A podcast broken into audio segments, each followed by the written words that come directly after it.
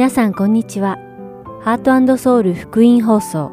4月24日の日本語放送をお聞きいただいています。このシーズンは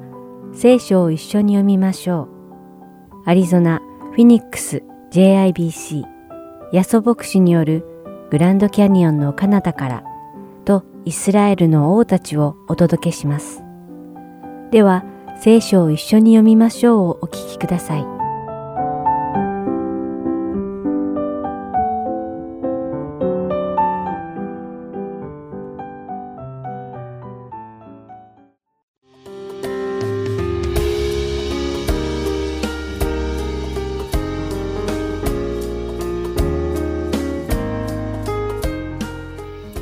皆さんこんにちは。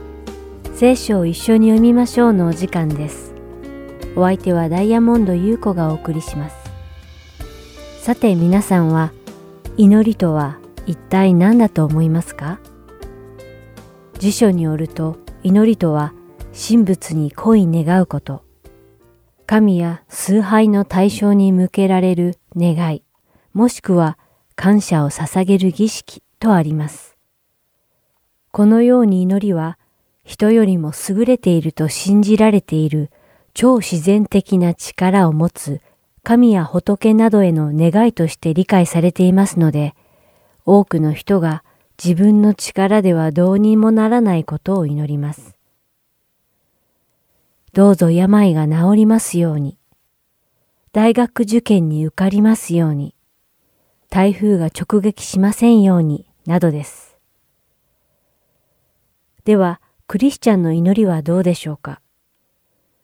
これから数週間、皆さんと一緒にマタイの福音書6章5節から15節を通して、クリスチャンの祈りについて考えていきましょう。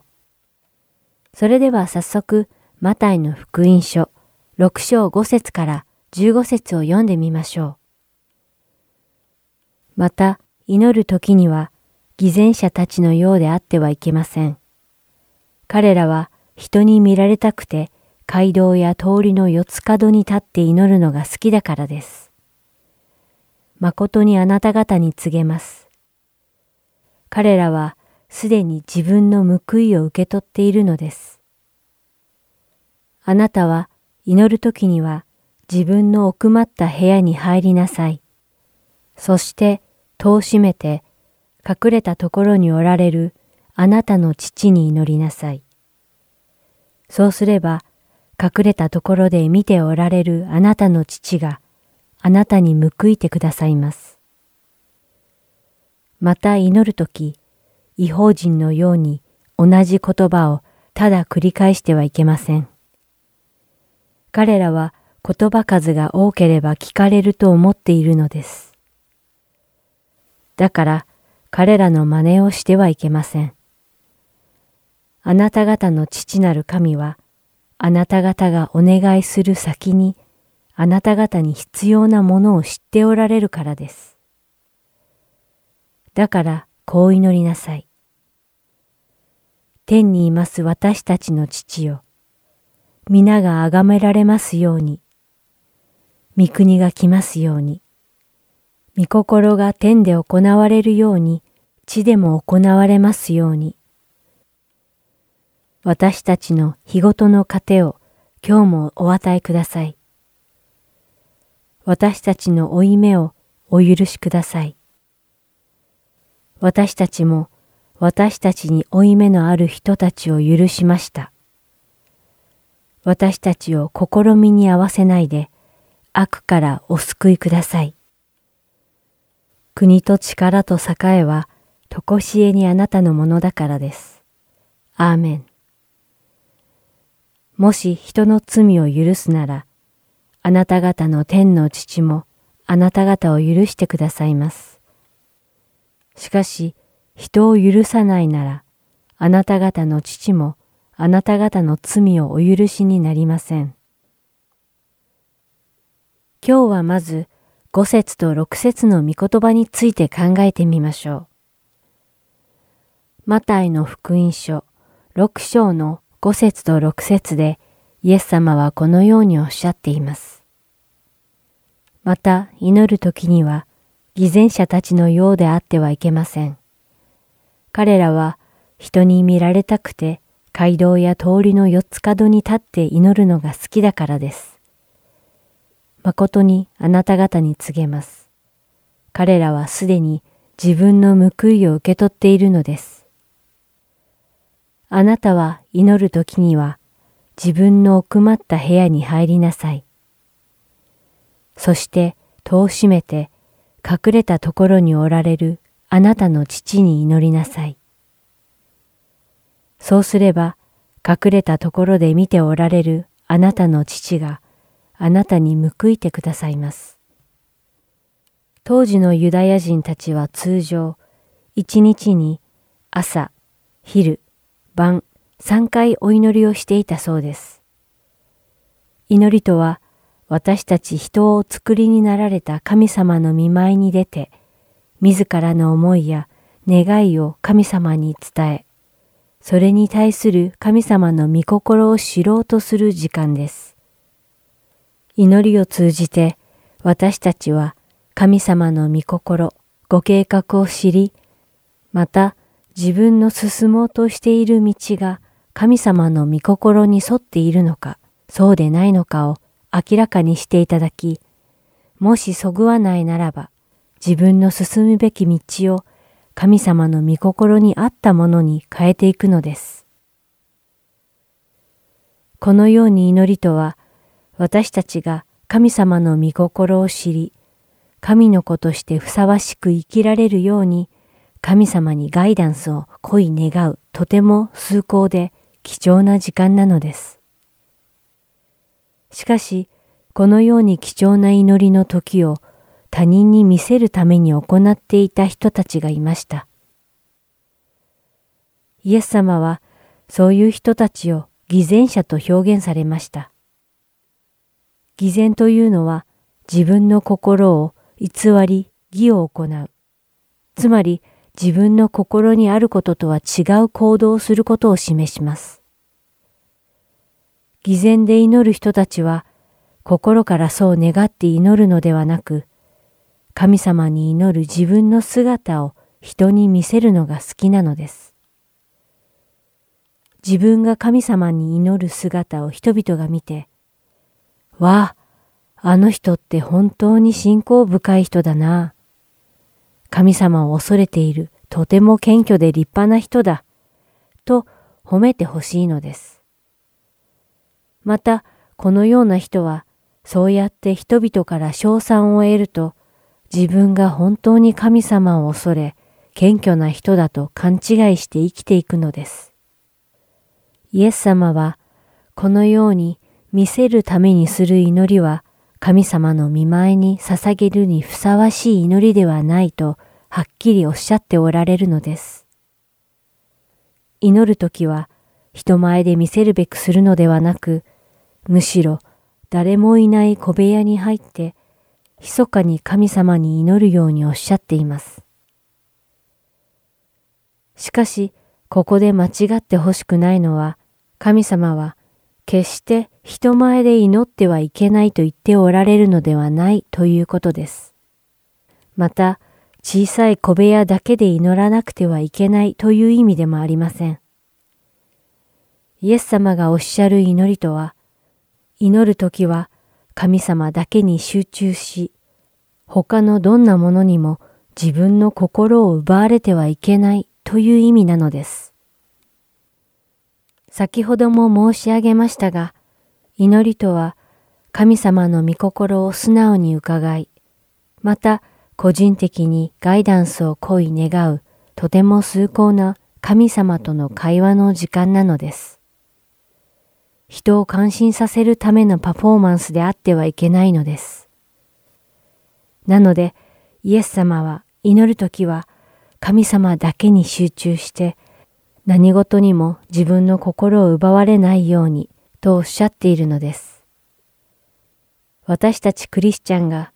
祈るときはいつも人の目を気にしたりせず神様にだけ集中し心から神様の御心を知りたいと願い、神様と会話できるように祈るのです。それが真の祈りの姿なのです。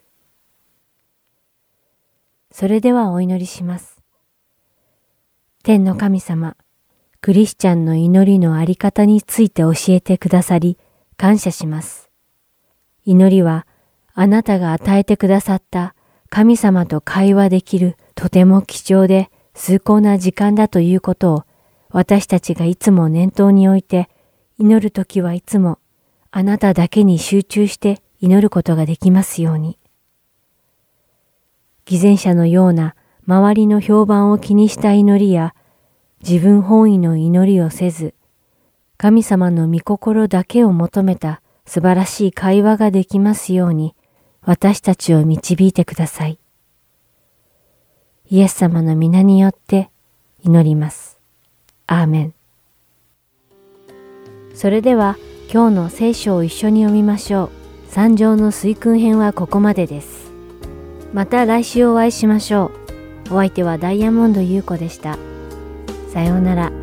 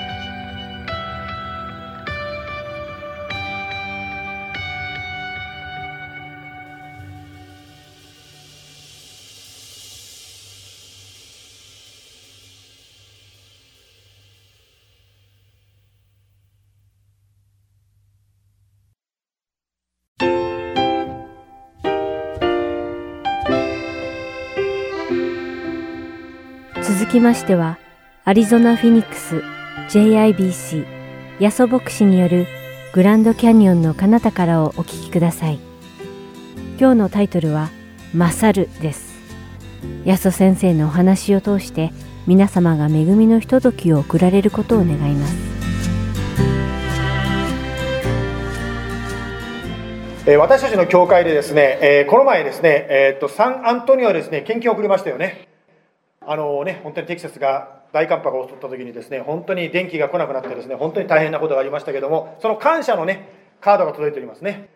ではですね、今日はですね、タイトルはですね、ちょっと面白いんですけど、このタイトルを何と読むのかということなんですけども、今日のメッセージはですね、これがタイトルでございます。じゃあ、マットさんよろしいですか、画面に。たらーあ、出た、出た、はい、これは何というかと言いますとですね、まあ、勝ると読みますね。では、お祈りをしてですね、えメッセージを続けていきたいと思います。ハレルイエス様、主の皆を賛美出します。今日こうして一緒にあなたを礼拝できることを感謝します。今賛美したように、この希望は失望に終わることがない。どうぞ、今日のこの聖書の箇所、特に今、今日はヘブル人への手紙から学びますけども、特にヘブル人への手紙は、信仰をやめたいと思っている人に対して書かれた手紙でありました。そんな方に対して、あなたはどのようなメッセージを語ってらっしゃるでしょうか。今日のこの語るメッセージの中で、あなたが私たち一人一人に語ってくださる、その声を聞かせてください。こうして一緒にあなたを礼拝できることを感謝いたします。イエス様の名前によって祈ります。アメン。えー、日本のですね、まあ、年、年の数え方、暦の数え方っていうのはですね、今は令和と言いますよね。今年は令和何年でしょうか？令和何年か知ってる人？何でやってるけど、はい、1年、1年、1年、はい、2年、2年、2年、はい、3年、3年。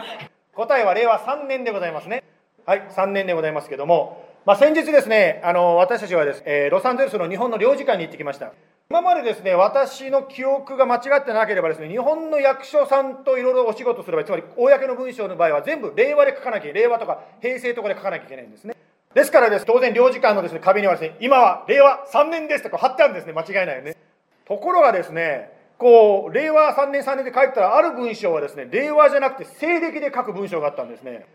それは何かと言いますとですね、アメリカに何年まで永住しますかという書かなきゃいけないんですね。で、書いてあったですね、永住者は、えー、西暦2999まで年まで滞在すると書いてくださいって書いてあるんです。え、2990、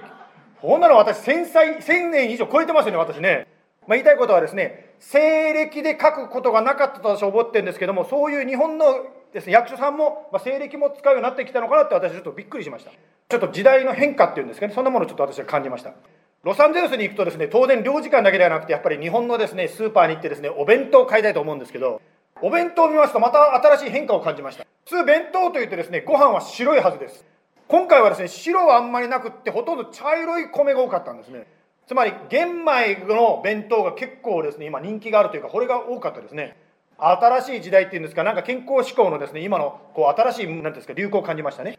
まあ私たちここのこの JIBC の教会もですね、なんかこう新しいシーズンというか新しい風を感じます。過去2週間にわたってですね、まあ、東北の大震災の時のですね、ことについて私の証しをさせていただきました。神様に導かれて日本に行ったんですけども、日本で何かあっただけではなくて、その遅れ出したコミュニティ、つまりオレゴンで神様がですね、コミュニティを一つにするためにそういう出来事を用いてくださったということを証しをさせていただきました。まあ、それを通してですね、神様はもしこの働きをされたのであるならば、オレゴンだけに神様の働きは縛られないんじゃないかと思いました。そういう思いでですね、ちょっとね、まあ2回にわたって証しをさせていただいたわけです。いずれはアメリカの各地で、またこのアリゾナでもですね、神様のなんかムーブメントが起こるんではないかというふうに思います。オレゴンと言いますとですね、昔こういう体験したことを思い出します。学生たちが次々に救われた時期っていうのがあったんですね。そしてですね、年末のですね、イクイッパーズカンファレンスに車を何台も連ねてですね、うわーっと押しかけたようなですね、そういう出来事がありました。また若者の賛美集会が毎月のように行われましたね。そしてその中から新しい賛美が次々に生まれてきました。また神様の新しいムーブメントが起きないかなって実は期待してるんです。ぜひ皆さんも祈ってください。まだまだイエス様が来てないということは、人が救われる、人間が変わるチャンスがあります。今 JIBC ではですね、若者たちが、まあね、ユースの夏のキャンプのファンドレイズしてますよね。この若者のキャンプもそうですね、本当に若い時期にイエス様を知れという聖書は言ってますけども、本当に若者がこの5日間だったから5日間のキャンプに行くと人生変わって帰ってきますよね。これはもちろん今年は最初で1回目になりますけど毎年これからやっていけたらいいなと思ってます。ですから皆さんの子供さんやお孫さんでですね今年まあ行けない方もぜひねいつか1回はね参加できたらいいんじゃないかなと祈ってください。あの私はですね去年ですねこのアリゾナに牧師として来ましたけどもその時にですね、あの、いただいたビジョンっていうのが SIMPLE、シンプルということでお話しさせていただきました。それはどういうものかというと、簡単に言えばですね、日本語と英語で、子供、学生、社会人、大人、シニア、つまりマルタイランゲージ、マルタイジェネレーション、つまりいろんな言葉、そしていろんなジェネレーションが一緒になって死を崇める教会。人たちがですね、いろんな年齢層の人がですね、イエス様の愛に満たされて生き生きとして生きる、そんなですね、まあ、グループというか、そんな集まりになればいいなと、ビジョンで思いました。で、心の中にいる人だけではなくて、皆さんの家族や親族、アメリカにいようが、メキシコにいようが、日本にいようが、とにかく皆さんの家族や親族一人一人が次々に救われていく、そんな未来をですね、私は感じております。さて、話を聖書の方にです、ね、持っていきたいんですけども、今ですね、私たちがずっと学んで、人の働きというのを学んでおりますけども、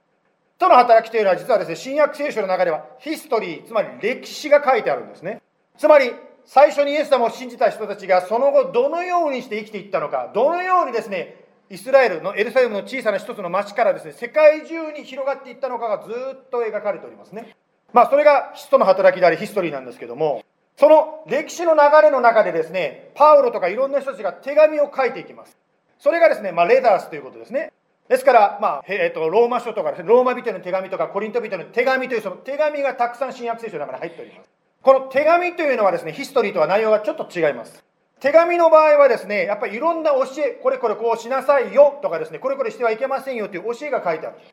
ですからですね、今から今日私たちはヘブル人への手紙ということをですね、一緒に読んでいきたいんですけども、ですからまあ、人の働きのこの歴史の中から生まれてきた教え、つまりレターですね、手紙を共に学びたいと思います。今日はエッセンスという形で大事なところを押さえていきたいと思うんですね。ヘブル人への手紙の1章から10章の流れの中で神様は私たちに何を教えたいのかというそのポイントから学びたいと思います。まずですね、その最初を知るため、流れを知るために、ヘブル書の4章の16節を読みいたします。4章の16節にこう書いてますね。ですから私たちは憐れみを受け、また恵みをいただいて、折にかなった助けを受けるために、大胆に恵みの御座に近づこうではありませんか。また6章の1節に似たような表現があります。6章の1節私たちはキリストについての処方の教えを後にして成熟を目指して進もうではありませんか？まあ、両方ともそうなんですけども、ありませんか ?let us という言葉がですね、繰り返されているんですね。とにかく、まあ、ありませんか ?let us, let us ってこう強調してるんですね。つまりですよ、言いたいことはこういうことなんですね。ヘブル人への手紙というのは、励ましのために書かれた手紙であるということができます。まあ、聖書の background information 好きな方はですね、ヘブル人への手紙が一体誰が書いたのか、なんてそういう議論が好きな方もいらっしゃいますよね。というのはヘブル人への手紙は誰々からと書いてないんですね。だから誰が書いたかわからないというのが答えになりますが、ですからある方はパウロだと言いますし、まあある方は別の名前が出てきてアポロだとか言う人もいます。まあしかし私はですね、別にこれ誰の肩を持つというよりも単純に思ったことなんですけども、まあ、こんなにですね、励ましが多いということは、聖書の中で励ましの好きな人が書いたのかななんて思ったりもします。例えばですね、まあ、聖書の中で励ましが溢れてる人といえば、バルナバという人も考えられますよね。まあ、分かりません。もちろん誰が書いたかはね。も言いたいことは、励ましが多い手紙だということを覚えてください。誰かを励ます場合ですね、その励ましは、その励ましを支えるものがなければ、つまり励ましを支える確かなものがなければ、ただのエンプティーな気休めになってしまうんですね。まあ、これは子育てする中でよく親御さんの間でも話がされるんですけど、子供をおだててですね、励ましすぎると逆に社会で潰れてしまうということがあると聞いたことがあります。ああ、あなたはテストで D 取ったの、でも頑張ったねって言われてですね、励まされるわけですけど、大人になって会社勤めをすると D ではダメだと言われてしまう。だから子供を育てるときは、そういう逆境にも立てるような、つまり現実と向き合いながらそれに負けないで立つような子供を育てていきなさいなんてね、子育ての話で出てきますよね。まあ、逆にですね、じゃあそうだからといってですね、うちの子供をですね、もういつもけなしてですね、お前はダメだ、お前はダメだって言ってるところは行き過ぎでございますが、やっぱりですね、励ましというのはやはりそれを支える何か確かなものがない限りは、ただのエンプティーな意味のない、または後で失望に導いてしまうことがあるんです。例えばですね、タイタニックという船が沈んでいる光景に例えてみましょう。このタイタニックという船がですね、沈んでいますけど、あなたはそこに乗ってるとしましょう。その沈んでいる船の中でですね、あなたがですね、こういう時はまず深呼吸をして、そして心を落ち着けて、静まって、はい、私は安心だ。と言ったとしましょう。私は深呼吸して平安を得たから大丈夫だと言ってもですよ、沈んでるという事実は変わらないわけなんですね。つまり、確かな事実に基づかない励ましの言葉は力がないということなんですね。実はクリスチャンであることの素晴らしさというのがそこにあるわけです。聖書という確かな約束があるからこそ私たちはしっかりと励ましを受けることができます。つまり私クリスチャンはただのポジティブシンキングでですね何か明るく持とうというんではなくて本当に確かな希望確かな約束にのっとって私たちは希望を語ることができるわけですね。っていうのはイエス様がやると言ったら絶対にそれをする方だからです。私たちが無理だ絶対無理だと思ってもイエス様はされるわけなんです。イエス様は子供のようになりなさいとおっしゃいましたけど確かに私たちイエス様のおっしゃったことを子供のように素直に信じて生きることができれば信仰の人として立つことができるわけです。つまり約束を信じきることがもしできるならば神様の働きを私たちの人生に見ることができるということです。さてヘブル人の手紙は励ましが多いというふうに言いましたけどもでは励ましを支える事実は何なのかということをいくつか拾っていきたいと思いますまずですねヘブル書の1章の4節を読みますこそこにはこう書いてあります巫女は見つかいたちよりもさらに優れた皆を相続されたようにそれだけ見つかいよりも勝るものとなられました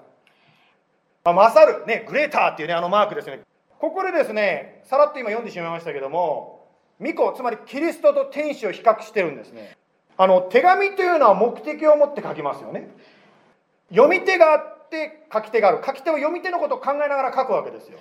つまり、ヘブル人への手紙をですね、書いた人、それがパウロであろう、バルナバか知りませんけど、書いた人はですね、その読み手がある状況にあったんですね。それに考えながら書いたので、この内容が出てきてるわけです。つまり、当時の人たちは何を考えてたかと言いますと、キリストと天使を比べてた人がいたようです。今日の時代ですね、天使とイエス様と比べてどっちが勝るなんて思う人いませんかもしれませんけども、当時は、うん、キリストと天使どっちが偉いのかなと思ってる人が多かったようでございます。なぜ当時の人たちが天使をそれほど大事にしたのでしょうか？これはヘブル人ではなくて、ステパノというですね、方がですね、使徒の働きの7章53節で言ったことと関係してきます。ステパノはこう言いました。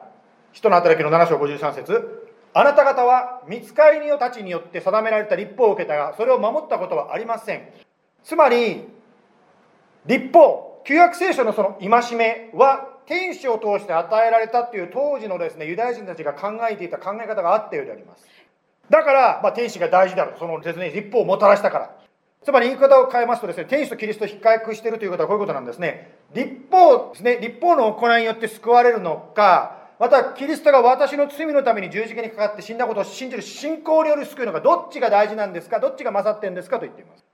天使とキリストを比較しましたがヘブル人の手紙はですね流れを見るとですね今度はですねモーセとキリストを比較してますねヘブルの3の2を読みますけどもモーセが神の家全体のために忠実であったのと同様にキリストはご自分を建てた方に対して忠実なのです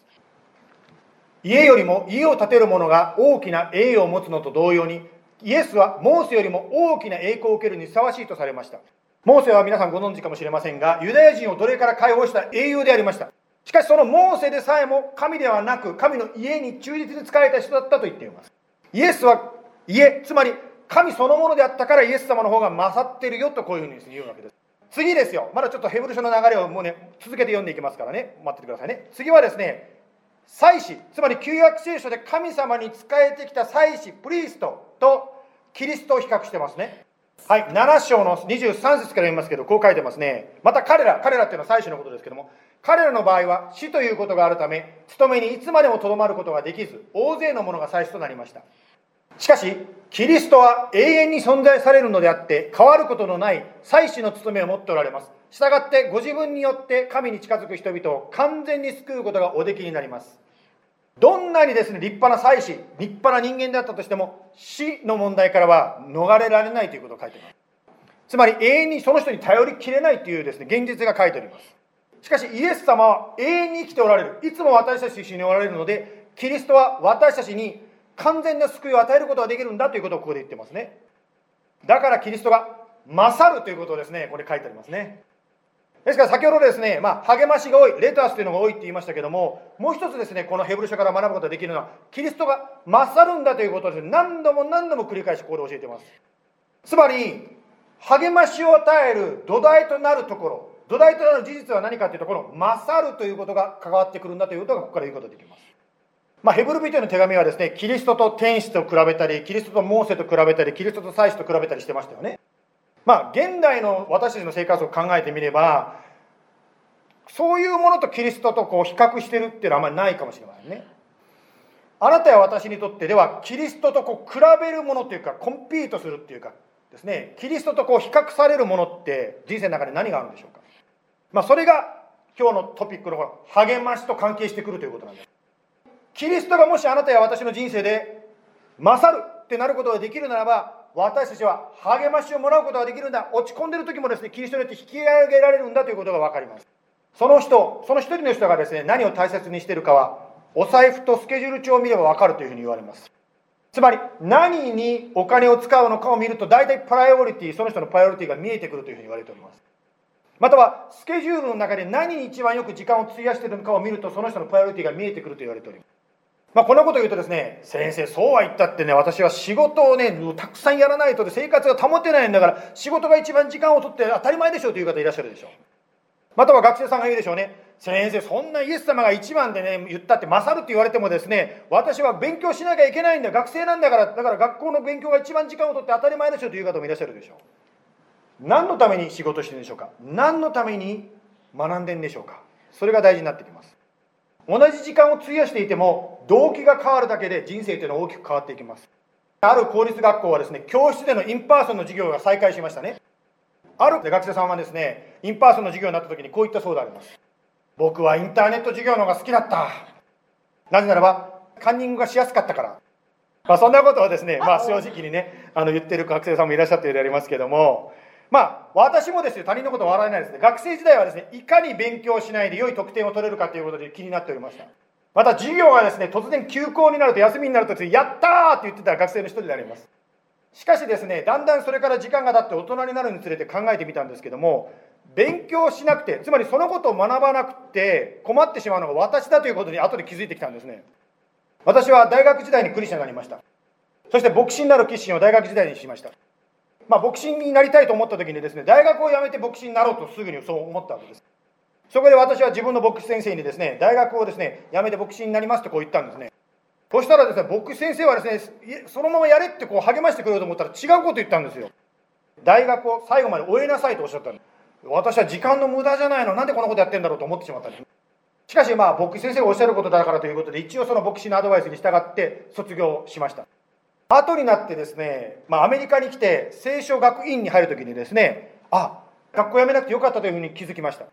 大学卒というですね資格が必要だったんですね。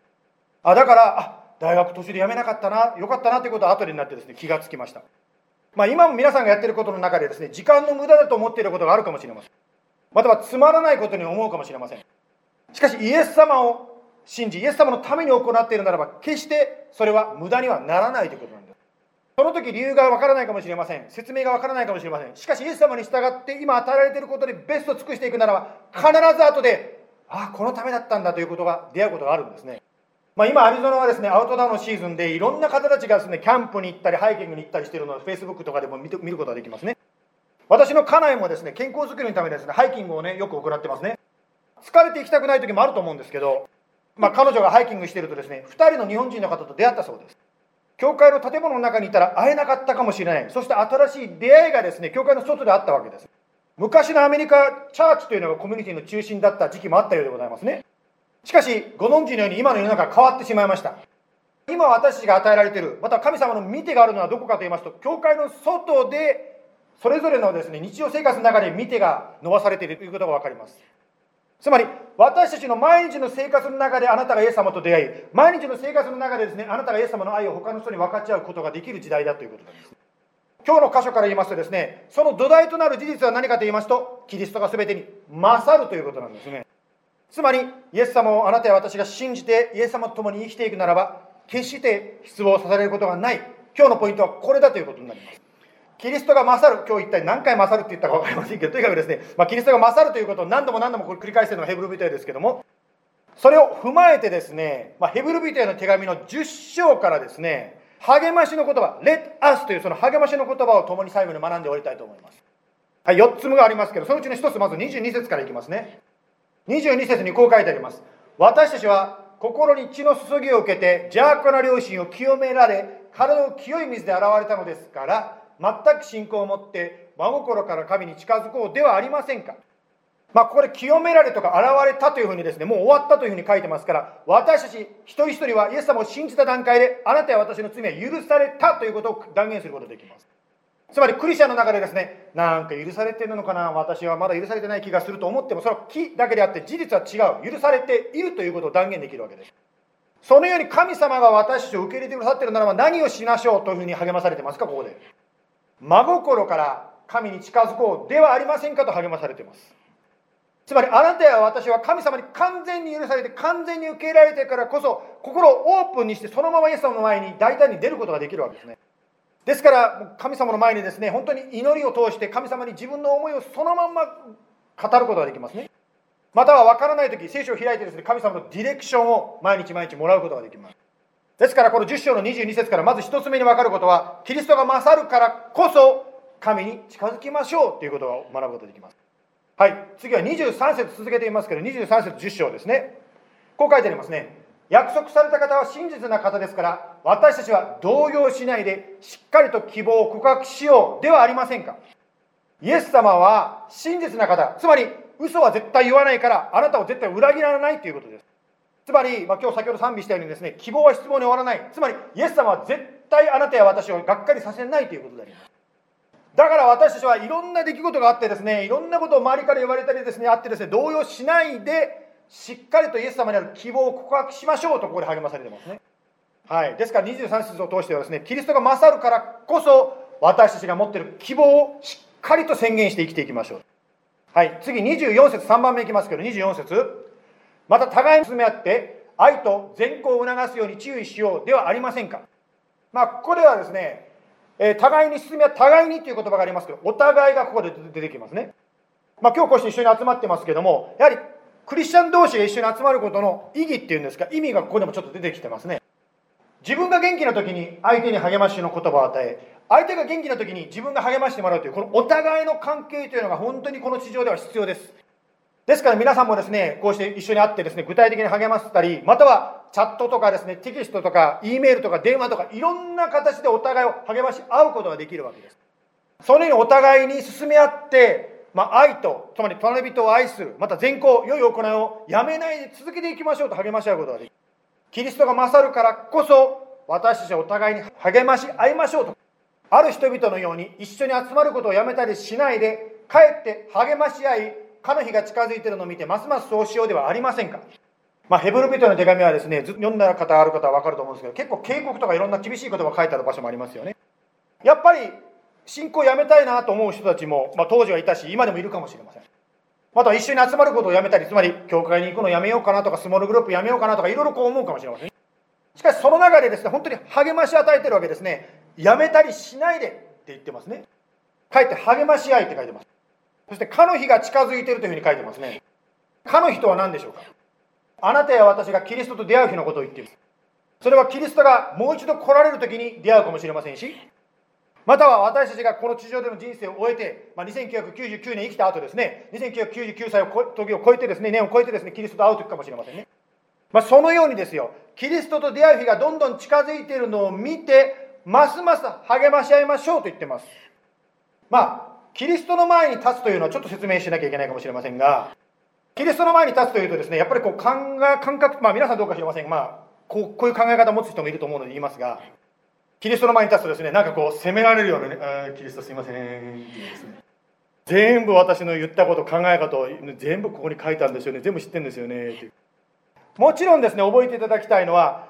イエス様にあって私たちは罪許されているという土台があるということを今の流れの中で覚えていただきたいと思います。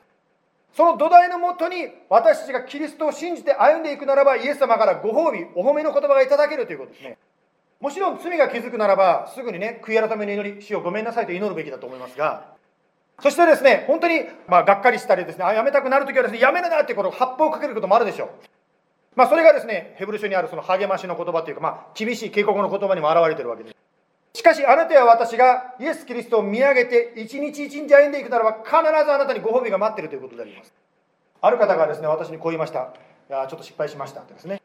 しかし私はその方に言ったんですね、7回失敗しても8回目に立ち上がって歩むならば、あなたは勝利者ですと私は言いました。あなたや私がまだ生かされているということは、また立ち上がることができるチャンスが今あるということであります。ですから、諦めないで、やめないで、引き続きキリストに向かっていきましょう。特に、かの日が近づいているのを見て、ますますそうしようではありませんか。キリストが勝るから、このように私は励ましを続けて生きることができるわけですね。では、お祈りを今からしたいと思います。イエス様、今日はヘブルビテの手紙の流れの中から共にメインのメッセージを学んでまいりました。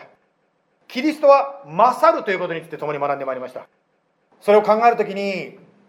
振り返るとき、本当にキリストよりも他のものに目を取られてしまったり、また他のものを恐れてしまったことがあればお許しください。また、あなたが大丈夫と言っているのに、そのあなたの声を聞かないで、自分の恐れを優先してしまったことをお許しください。また、あなたがすると言っているのになるわけないよと思ってしまったことを許してください。あなたは勝ります。その事実に立ちます。どうぞ私たちを導いてください。そして一緒に励まし合うことができるように助けてください。誰か励ましを必要としている人が私たちの周りにいるでしょうか？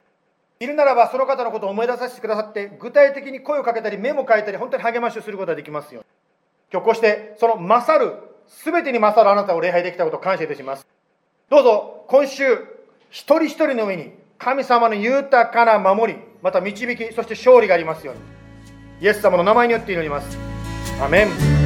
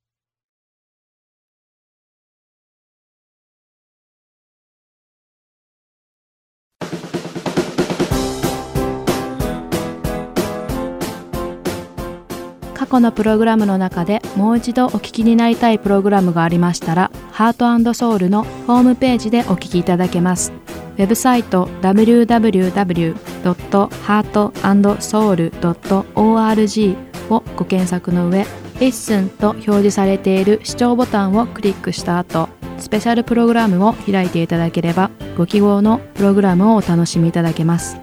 また、すべてのプログラムをご自宅のコンピューターにダウンロードできるとともに CD からお聴きいただくこともできます。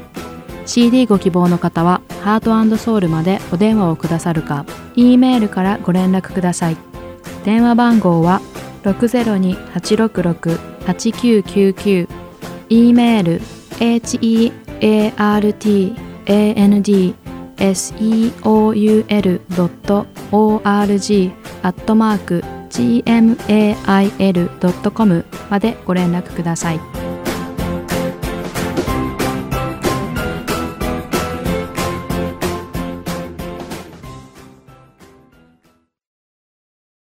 では、イスラエルの王たちをお聞きください。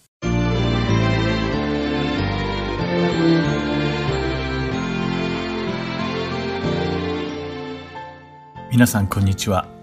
イスラエルの王たちの時間です。お相手はいつものように横山まさるです。さて今日は、列王記第2の第12章及び歴代史第2の第24章に記されているヨアシュ王に関してお話しします。前回の放送で、アタルヤが王位後継者をすべて殺して王権を奪おうとしたとき、祭司長エホヤダとその妻でアハズヤの姉妹のエホシェバが、アタルヤの孫にあたる正当な王位継承者であるヨアシュを密かに救い、6年の間、主の宮の祭司長の寝室で誰にも知られないように育てたことをお話ししました。そして、アタルヤの知性の第7年目に、主の見前に悪を行ったアタルヤは裁かれ、ダビデの子孫であり、正当な王位継承権を持ったヨアシュが王に即位したことを学びました。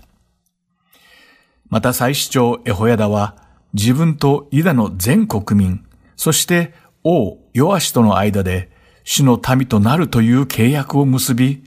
王と民の間で誓いを立てたところまでお話したところです。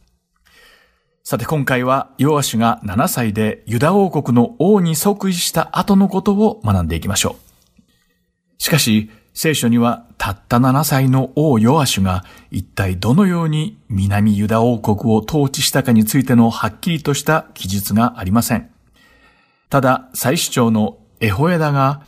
ヨアシュを教え悟すすべての日々、つまりエホヤダが生きている間は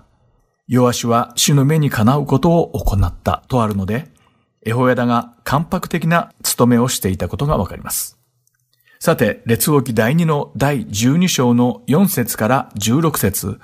そして歴代史第2の第24章4節から14節に、ヨアシュ王が主の宮を新しくするために、祭司とレビ人を集め、新たな修税政策を行ったことが書かれています。歴代史第2の第24章の7節には、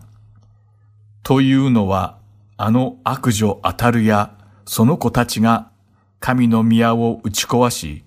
主の宮の聖なるものをもすべてバールのために用いたからである。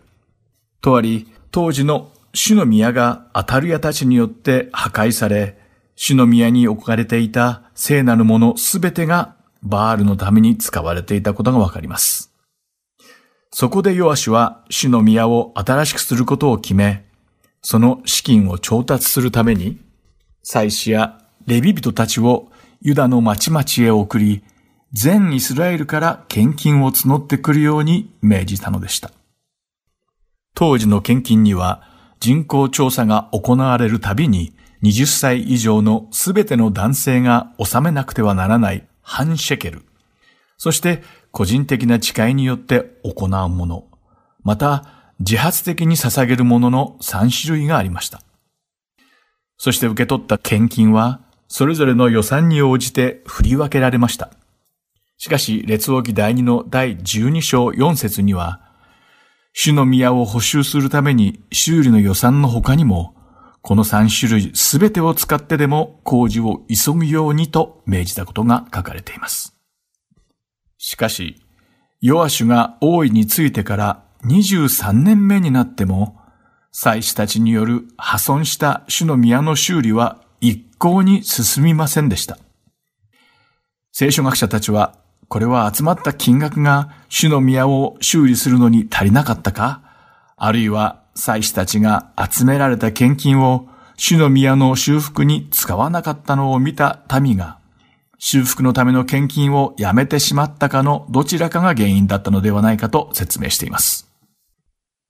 原因はどうあれ、主の宮の修理が全く始まらないので、業を煮やした王ヨアシはレビ人や祭司に頼ることをやめて、自ら直接主の宮の修理のための計画を立てました。列王記第2の第12章9節から16節及び歴代史第2の第24章の8節から14節にその弱しの計画が詳しく書かれています。そのあらましはこういうものでした。弱しは主の宮の修理のための一つの箱を主の宮の入り口の右側に設置し、主の宮のための献金をすべてその献金箱に入れるようにしたのです。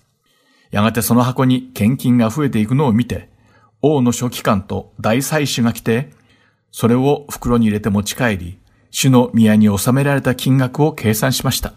こうして勘定された献金は、主の宮で工事をしている監督たちの手に直接渡され、彼らはそれを主の宮で働く木工や建築士たちや石工、石切り職人たちに支払い、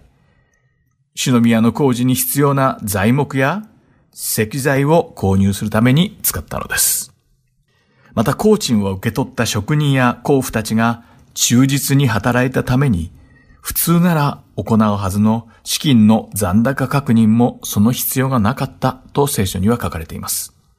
また、ヨアシ王は、主の宮のために捧げられた献金と工事のための献金をしっかり区別することも怠りませんでした。というのも、列王記第2の第12章4節に、在家の生贄のための献金と、罪の生贄の献金とは、主の宮に収められず、祭司たちのものとなったと書かれているからです。こうして、始まりこそ心もとなかったものの、補修工事は順調に進み、主の宮は無事元通りの堅固さを取り戻しました。残った工事用の予算は、祭司が主の祭事の務めに用いるための用具、深皿、金銀の器などの主の宮の器具を作るために使われました。歴代史第2の第24章14節後半に人々は、エホヤダの生きている間、絶えず主の宮で全焼の生贄を捧げた、と書かれています。ちなみに大祭司エホヤダは、なんと130歳まで生きました。ユダの人々は、このエホヤダがイスラエルという国家、そして神とその宮に対して行ったすべての良い行いを覚えて敬意を払い、その亡骸をダビデの町の歴代の王たちと一緒に葬ったということです。さてこの大祭司エホヤダの大王女の後、ユダの司たちはすぐにヨアシ王のもとにやってきて、再び偶像崇拝を行うようにと説得したのです。歴代史第2の第24章の17節から21節を読んでみましょう。エホヤダが死んで後、ユダの司たちが来て、王を不死拝んだ。それで王は彼らの言うことを聞き入れた。彼らはその父祖の神、主の宮を捨て、アシェラと偶像に仕えたので、彼らのこの在家のため、見怒りがユダとエルサレムの上に下った。主は彼らを主に立ち返らせようと、預言者たちを彼らの中に使わし、預言者たちは彼らを諌めたが、彼らは耳を貸さなかった。神の霊が祭司エホヤダの子ゼカリアを捕らえたので、彼は民よりも高いところに立って彼らにこう言った。神はこう仰せられる。あなた方はなぜ主の命令を犯して繁栄を取り逃がすのか。あなた方が主を捨てたので、主もあなた方を捨てられた。ところが、彼らは彼に対して陰謀を企て、主の宮の庭で王の命令により彼を石で撃ち殺した。と書かれています。なんとヨアシは、あれだけエホヤダに主の偉大さについて教えられたのにもかかわらず、偶像を崇め始めてしまったのです。そしてそれをご覧になった主は、ヨアシが再び主に立ち返るようにと預言者を使わされました。しかし残念なことに、ヨアシは預言者の言葉に耳を傾けませんでした。主はそれでも諦めずに、大祭司エホヤダを通して、ヨアシが主から受けた恵みを思い出すことができれば、主に立ち返るかもしれないと考えられ、エホヤダの息子ゼカリアを送られました。しかし、ヨアシはあろうことか、このゼカリアを殺してしまったのです。これをご覧になった主は、悔い改めて主に立ち返る心を全く持たない王ヨアシュを、ついにアラム軍によって裁かれたのです。アラムの軍勢がヨアシュに向かって攻め上り、ユダとエルサレムに来て、主の司を一人残らず殺し、略奪し、分取り物をすべてダマスコの王のもとへ送ってしまいました。列王記第2の第12章18節には、ヨアシュが自分の先祖であるユダの王ヨシャパテ、ヨラム、アハズヤが性別して捧げたすべてのもの、及び自分自身が性別して捧げたもの、及び主の宮と王宮と宝物蔵にあるすべての金を取って、アラムの王ハザエルに送ったと記されています。これを受けたハザエルは満足してエルサレムから去り、ヨアシは何とか戦いの被害がこれ以上広がることを食い止めることができました。しかしこの戦いで深い傷を負ってしまったヨアシは、病の床に伏してしまいました。さらに、国王ヨアシが伏せっている間に、家来たちが謀反を企てたのです。そして家来たちは、ヨアシの妻子エホエダの子ゼカリア殺しの罪に報いるために、病床に伏していたヨアシを殺してしまいました。そして民は、ヨアシの亡骸をダビデの町に葬りはしたのですが、王家の墓に葬ることはしませんでした。民はよほど王ヨアシを憎んでいたのでしょう。結局主はダビデと結ばれた約束を覚えられ、ヨアシュを選ばれて王とされ、守ってくださいました。そしてヨアシュは大祭司エホヤダと共に主の宮の修理を行い、エホヤダが生きている間は主の御言葉に忠実に従った王でした。しかし、エホヤダが死ぬや否や、偶像崇拝の罪に陥り、主の御言葉に背いたのです。しかし、情け深くあられる主は、ヨアシュが主に立ち返ることを願われて、預言者を通して絶え間なく御言葉を彼に告げました。残念なことに、ヨアシュは最後までとうとう主に立ち返ることを拒み、偶像崇拝の罪の中で死に至った王だったのです。アタルヤの陰謀によって危うく殺されかけたところを大祭司エホヤダに救われ、主の恵みを受けて王となったのにもかかわらず、ヨアシは結局罪の中で死を迎えてしまった悪い王だったのです。久しぶりに良い王が登場したかと思ったら、その末路はまたもや主に背いて悲惨なものでした。一体良い王というのは、これから出てくるのでしょうか？というわけで、今回の放送はここで終わりです。今回も最後までお付き合いくださってありがとうございました。また次回、イスラエルの王たちでお会いしましょう。お相手は横山まさるでした。さようなら。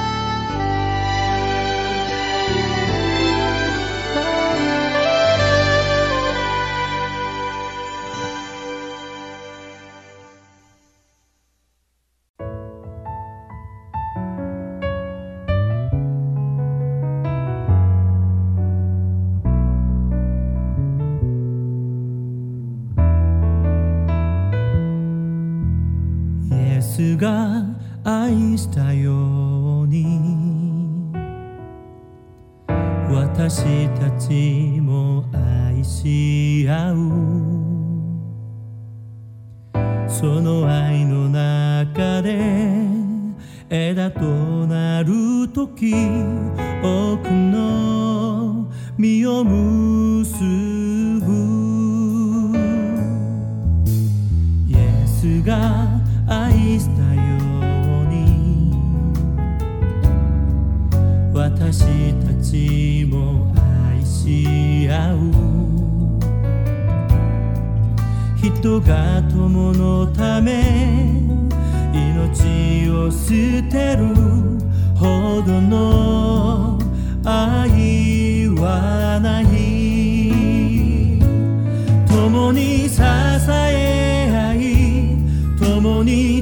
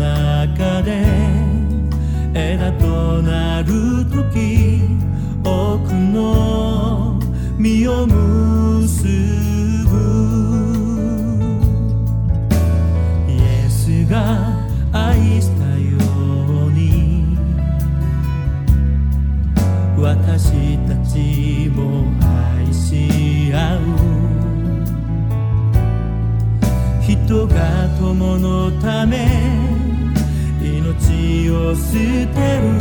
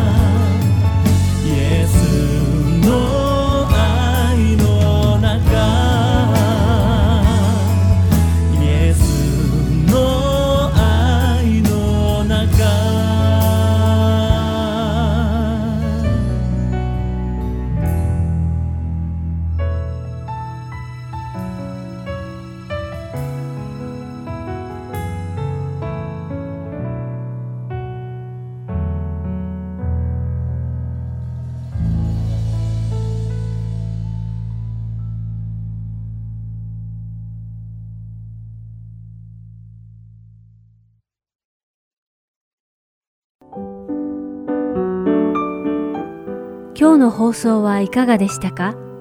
最後までお付き合いくださりありがとうございました。また来週お会いしましょう。